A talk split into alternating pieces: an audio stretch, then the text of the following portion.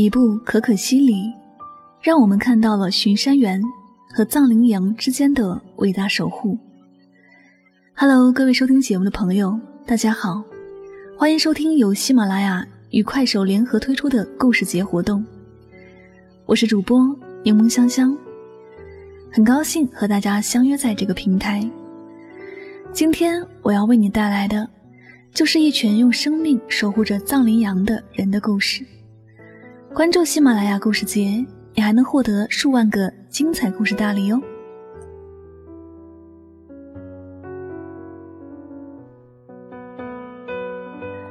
入夜，我进入梦乡，湛蓝的天空，一轮明月，照耀在可可西里。在二十五岁的藏族小伙才索加的快手主页上，他这样描写着自己身处的这片土地。作为一名巡山队员，他在这里已经守候了一千多个日日夜夜。可可西里是中国最大的无人区，它静谧安详的夜晚，一度曾被盗猎者和盗采者的枪声打破，便让许多人为此付出了生命。采索家的任务就是在前辈们的身后守护这片土地来之不易的宁静。在生命禁区，八十三个人守护四点五万平方公里土地，海拔在四千六百米以上，气候严酷，生存环境极度恶劣。四点五万平方公里的可可西里被称作生命禁区，但这里却是藏羚羊、野牦牛、藏野驴和雪豹等动物的天堂。因藏羚羊皮毛制成的披肩，沙图神价格非常高昂。上世纪八十年代，一些盗猎者铤而走险，踏足可可西里。为了制作一条披肩，盗猎者要杀三到五头藏羚羊，这导致藏羚羊的数量在短短数年时间，从几十万只迅速下降到不到两万只。一九九二年，玉树州芝多县县委书记索南达杰。带领民间志愿者成立西部工委，打击盗猎分子。索南达杰在一九九四年只身抓捕十八名盗猎分子，在与歹徒对决的过程中流尽了最后一滴血，被风雪塑成一尊冰雕。索南达杰也因此成为可可西里野生动物保护第一人。陆川的电影《可可西里》里就是以索南达杰为原型。出生在玉树的才佐家，就是从电视和电影当中了解到可可西里，知道了可可西里盗猎盗采的现实，而且从小就看到了英雄的传说，他对可可西里产生了向往之情。二零一五年四月，才佐家来到了以英雄索南达杰为名的索南达杰保护站。除了索南达杰保护站，可可西里保护区管理处。还设了不动泉保护站、五道梁保护站、沱沱河保护站和卓乃湖保护站，另外四个保护站。整个管理处有八十三位工作人员，其中才索家所在的索南达杰保护站有十四名巡山队员。在保护站里，有在这里坚守了二十多年的队员，但多数都是如才索家这样的年轻人。才索家说：“因为这里环境太恶劣。”对身体是个极大的考验，四十岁以后很难坚持。八十五位工作人员守护着四点五万平方公里的可可西里，这意味着平均每位工作人员守护着五百多平方公里的土地。通过巡山打击两盗、盗采、盗猎，打击非法穿越活动，是采索家和战友们最主要的工作。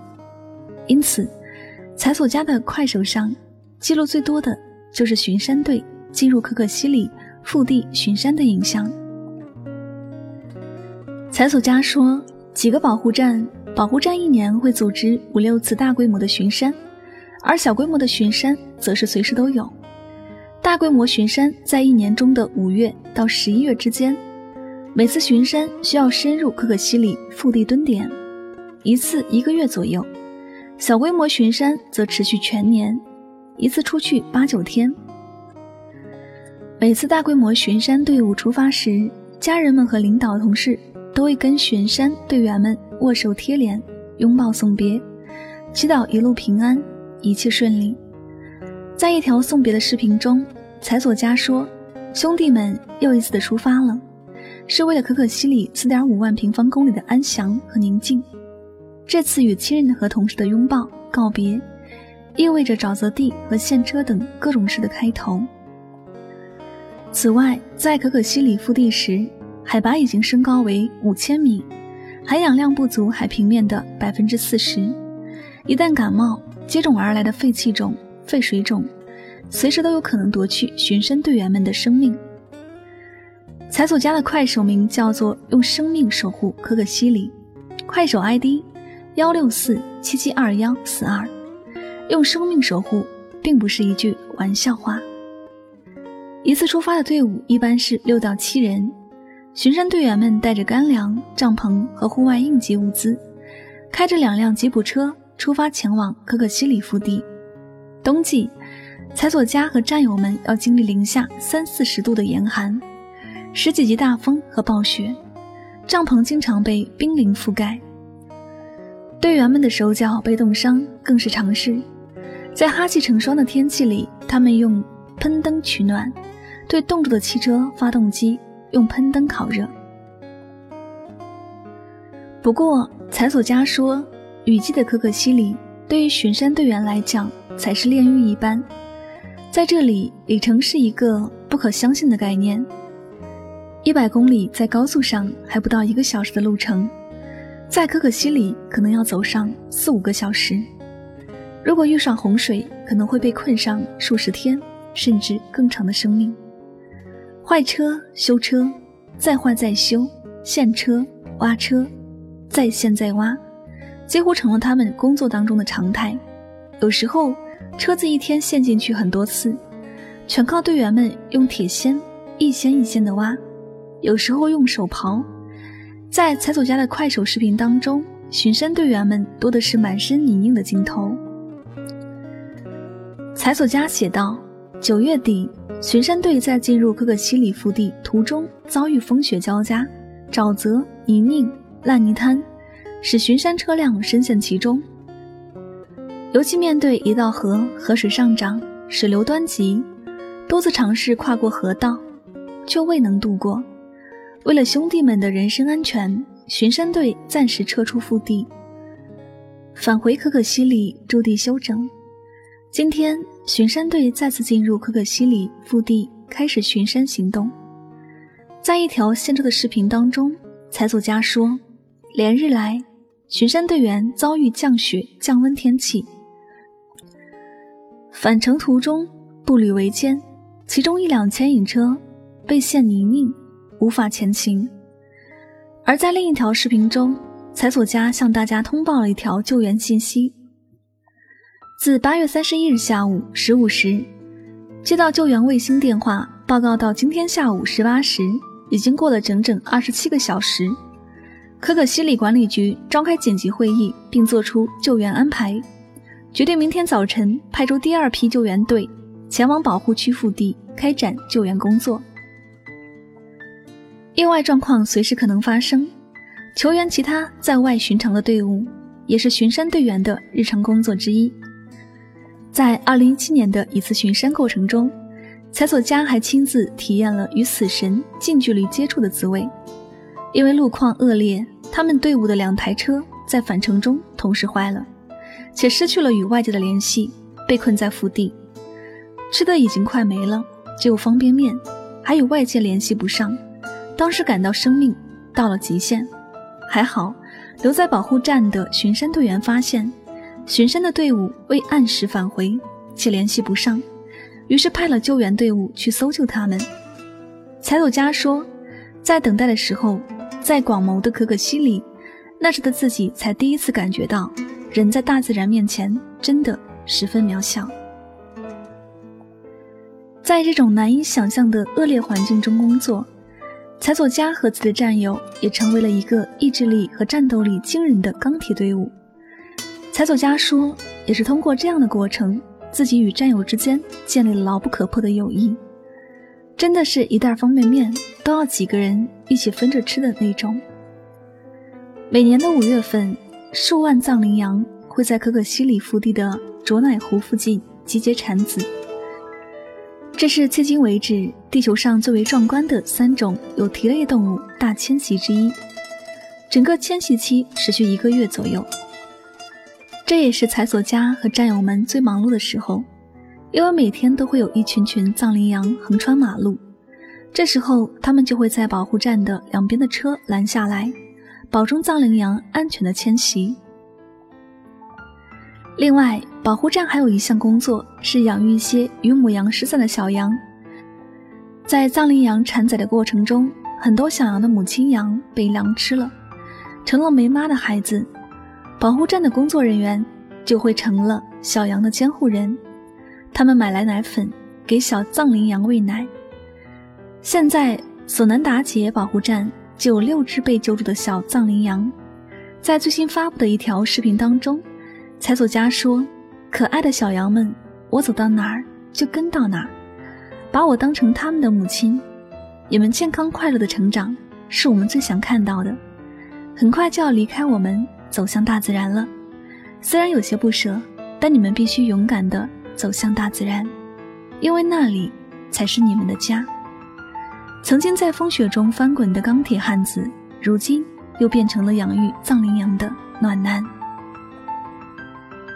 在可可西里的大部分时间都是无聊的，采索家一年当中只有过年才能回家一次，一次最多能待上二十几天。平时除了工作，少有的休闲活动就是跟战友们聊聊天，用快手记录自己的日常工作，成了他向外界诉说，也是向自己诉说的一个渠道。采索家说：“我就想想日记似的记录下我工作的情况，一年过去，回过头会知道自己做了什么。”广袤的可可西里无人区，一旦进入腹地，就是没有电，没有信号。没有网络，与世隔绝的地方。回到保护站，采走家才将自己拍下的照片和视频发出。而在巡山的时候，因为手机电量和存储有限，所以在前两年的时间里，采走家发布的快手视频当中，照片即占了比较大的一部分。采走家说，开始只是像自己记记日记一样，但没有想到粉丝越来越多。很多网友都在留言当中给他鼓励。他说：“有时候一句辛苦了，都会让自己觉得所有的工作都值得了。”就在二零一七年七月七日，可可西里获准列入世界遗产名录。采佐佳也激动地发了一条快手，他说：“如今的可可西里长着坚硬的翅膀，你可以高傲地飞翔。如今。”坐火车或者开车经过可可西里，人们会经常看到包括藏羚羊在内的各种野生动物奔跑在原野上。从2006年起，可可西里就没有再响起过盗猎者的枪声。可可西里藏羚羊的数量现在一共超过了六万只，比1997年最低谷翻了三倍不止。尽管如此，采走家和战友们的工作也不会放松一分钟。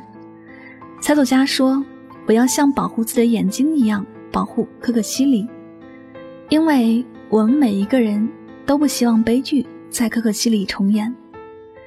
可可西里的一代又一代巡山队在保护着这片净土，有的甚至付出了生命的代价。